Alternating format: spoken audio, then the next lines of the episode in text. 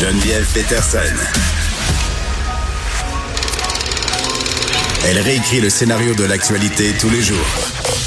Vous écoutez Geneviève Peterson. Cube Radio. Bientôt la vaccination euh, des enfants de 5 à 11 ans au Québec. C'est quelque chose qu'on discute depuis quand même un certain temps. On attend évidemment les approbations. Euh, bon, là, on a une nouvelle étape euh, qui a été franchie. Pfizer a déposé une requête d'autorisation auprès de Santé Canada. On sait qu'aux États-Unis aussi, c'est un peu le même scénario. Là, ça va se faire dans les prochains jours, mois, mais vraiment dans un très, très court délai. Chez nous, ça risque de prendre un petit peu plus de temps. En tout cas, c'est ce que je comprends. ça fait peur quand même à des parents. Là, je vous parlais en début d'émission d'un pourcentage de 27 de parents québécois qui n'ont pas l'intention du tout de faire vacciner leurs enfants, leurs 5-11 ans, donc 10% encore qui sont pas certains. Ça m'a surprise euh, quand même, là, parce que bon, la vaccination euh, des ados a bien fonctionné. On jase de tout ça avec Benoît Barbeau, virologue, prof au département des sciences biologiques de l'UQAM. Monsieur Barbeau, bonjour. Bonjour. Bon, surprenant, là, euh, ce, chiffre-là, quand même, ce pourcentage-là, 27% des parents qui veulent pas faire vacciner leurs enfants de 5 à 11 ans?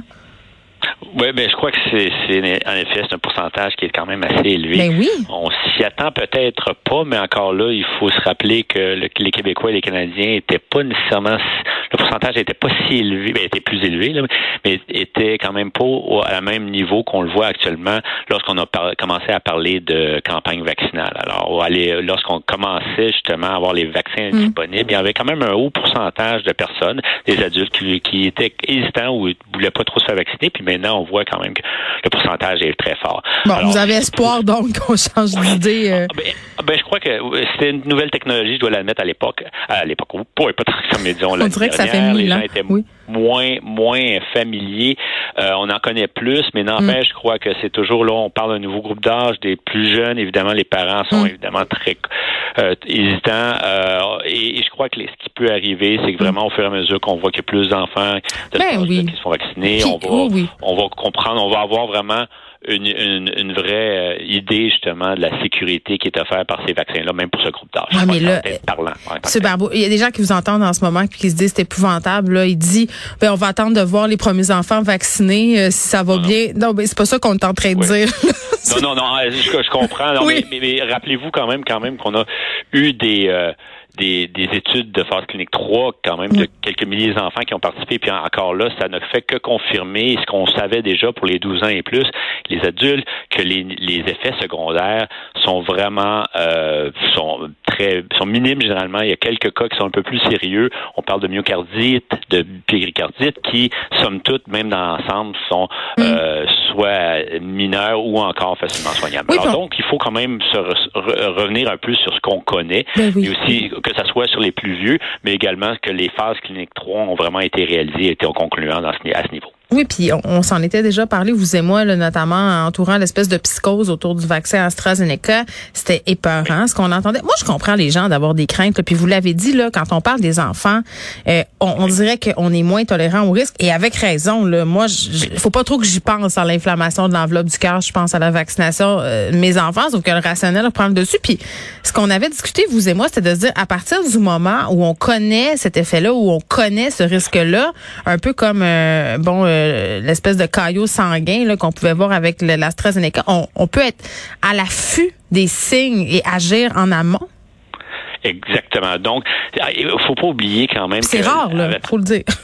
Ah, pardon? C'est rare, ces, ces complications-là. Exactement. C'est des, des, des, complications qui sont très rares et qui sont justement, du moins pour les myocardites, péricardites, sont, sont, sont euh, soignables. Donc, en d'autres mots, même si vous êtes un, votre enfant est un des rares cas qu'il développe, eh bien, il y a quand même des traitements qui sont efficaces, qui vont finir en sorte justement que l'enfant va revenir, retourner chez lui, puis tout va bien aller. Mais n'empêche que, vous savez, à chaque fois qu'on euh, parle de péricardite, de myocardite, à on a parlé de caillot sanguin, bien, cette information-là circule constamment, que ce soit dans les réseaux sociaux, évidemment, on couvre ça au niveau des médias, puis c'est important d'en parler. Mais euh, ça, et lorsqu'on y arrive justement avec les enfants de soit les, on parlait initialement des 12 à 16 ans, là on est aux 11 ans et moins, eh bien c'est certain qu'en tant que parent, on a une certaine inquiétude parce qu'on est continuellement euh, euh, exposé à ces informations-là. Mais il faut tout relativiser. Dans le sens, il faut se rappeler que même si on entend parler, ça ne veut pas dire qu'on entend parler que c'est si fréquent. Donc, on parle vraiment de situations qui sont très, très rares. Et puis, contrairement plutôt à euh, rappelons-nous aussi que bien que je crois que la, quatrième vague euh, est quand même bien euh, contrôlée en ce moment, je veux dire, la tendance actuelle est bonne, mm. eh bien, il y a des enfants qui sont infectés, puis la majorité... Il y en a qui développent la forme grave, hein, quand même. Exactement. Donc, la, la majorité auront pas de, de plus de symptômes, mais il y en a un nombre qui se retrouveront avec des symptômes graves, qui ont été hospitalisés. On parle aussi d'effets de, à long terme de mm. la COVID-19, même chez les enfants, d'autres effets secondaires qui sont parfois moins vraiment fréquents.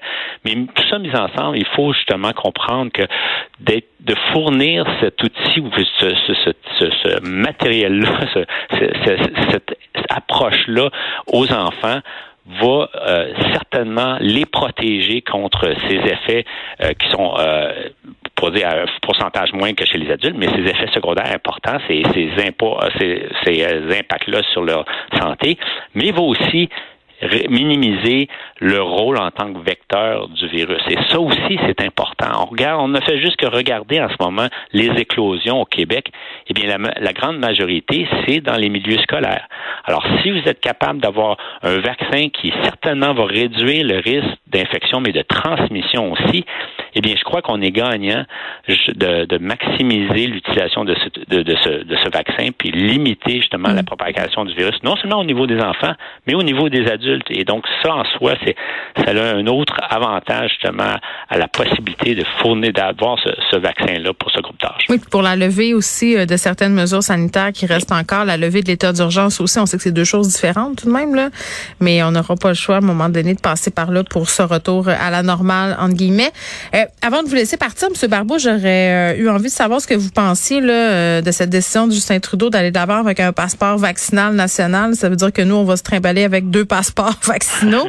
ainsi, que, ainsi, que, toutes les autres provinces. Ben oui. Donc, je crois qu'en effet, ben, je crois que ce passeport-là national est, est nécessaire par rapport à ce que les autres pays demandent. Donc là, en ce moment, ils sont en train, si je compte ma compréhension, là, disons que je ne suis mm. pas un expert dans toutes les discussions qu'ils ont, mais n'empêche qu'ils doivent arriver à un moment donné à, une, une, comment je une consensus, une, une, un accord par lequel, justement, avec un passeport d'un pays de versus un autre pays, que ces passeports-là permettent justement aux gens de voyager à l'international. Alors, ça en soi, je ne crois que ça aurait été plus difficile d'y aller, d'utiliser, euh, aller du cas par cas en, en pour chacune province, puis utiliser ces passeports-là qui sont un peu différents de province à province, mais plutôt on a décidé d'y aller avec une plateforme commune, une seule qui vraiment est canadien, national et qui va être utilisée pour les vols internationaux. Ceci dit, rappelez-vous que ce passeport-là va être aussi utilisé pour tout vol domestique, que ce soit même le train. Donc, ça va être un passeport qui va être aussi être euh, utilisé donc dans tous les voyages qu'on va faire en sol canadien. donc, il y a cette utilité-là, bien sûr. Benoît Barbeau, merci, qui est virologue, prof au département des sciences biologiques de l'UCAM. Merci beaucoup.